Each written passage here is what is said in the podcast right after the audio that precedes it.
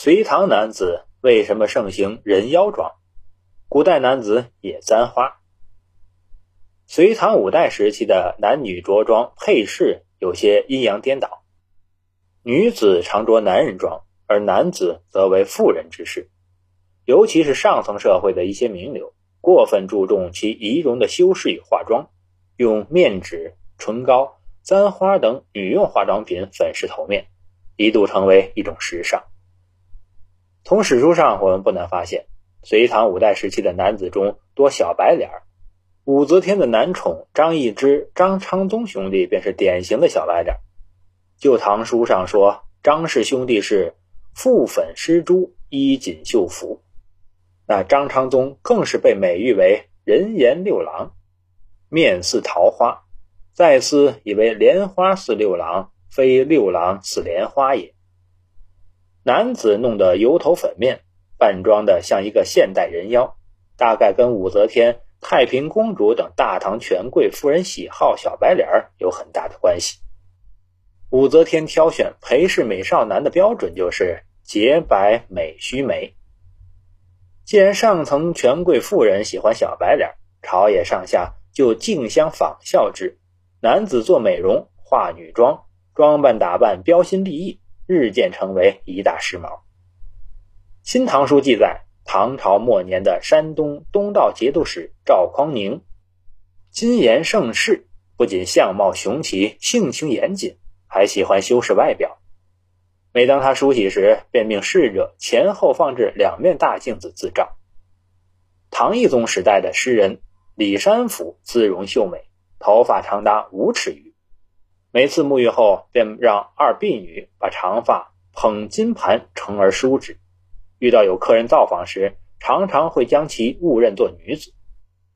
唐代小说家沈济己最早借狐仙拟人的《汪氏传》一书中，描写了一个风流才子韦银。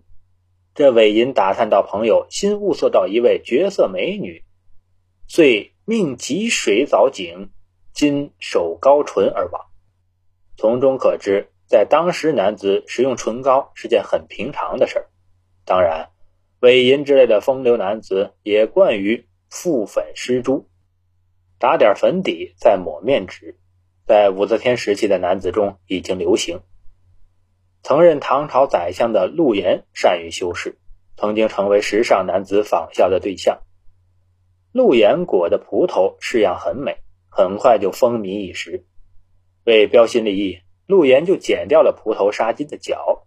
于是，知情者在街巷遇见仿效陆岩原蒲头四处炫耀的，便会讥笑道：“陆氏中早已不戴这式样了。”隋唐五代时期的时尚男子还流行以香薰衣，用香薰衣之俗大抵始于汉代，到了唐朝已经十分盛行。《旧唐书》上说，曾任太平节度使的柳仲颖。以礼法自矜，旧无名马，衣不熏香。官吏不以香熏衣，被史书上作为以礼法自矜的例证之一。可见当时男子熏香风行的盛行。这一时期的男子还流行戴簪花，簪花本是古代女子将花朵插戴在发髻或帽冠上的一种装饰美化，其花或鲜花或罗布等所制。在唐代的绘画作品中，有不少妇女在簪花的形象，如《簪花仕女图》等。但最晚在唐玄宗时便有男子簪花的记载。玄宗时期的汝阳王，小名花奴，他曾为玄宗敲击节鼓，玄宗听得欣喜，便亲摘红锦花一朵置于帽上。又一次。玄宗与曾任中书舍人的唐代文学家苏挺等交游，苏挺即兴作诗，玄宗认为是美文，就将玉花插在苏挺的头巾之上。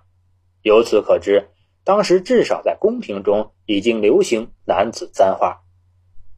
男子簪花风俗还能从这一时期的不少诗作中得到印证。杜牧便有诗曰：“陈氏男士开口笑。”菊花须插满头归，这菊花是插在男子头上的。大约自五代起，男子簪花已经开始流行，到了五代后期更是蔚然成风。乃至成为官方礼仪制度的一部分。后梁开平年间，有个叫李孟福的男子，洁白美秀如玉人，四时常插花，遍历城中酒肆，高歌狂饮，还作诗称：“插花饮酒无妨事，交唱渔歌不碍事。”后唐人霍定每逢春游曲江时，即花重金雇员偷采贵族宅院中的名贵兰花插帽。民主王延熙在遇害的当天，还在头上插了几朵花。从宫殿出来时，门帘三次拂落簪花，他整花上马，却遭侍卫杀害。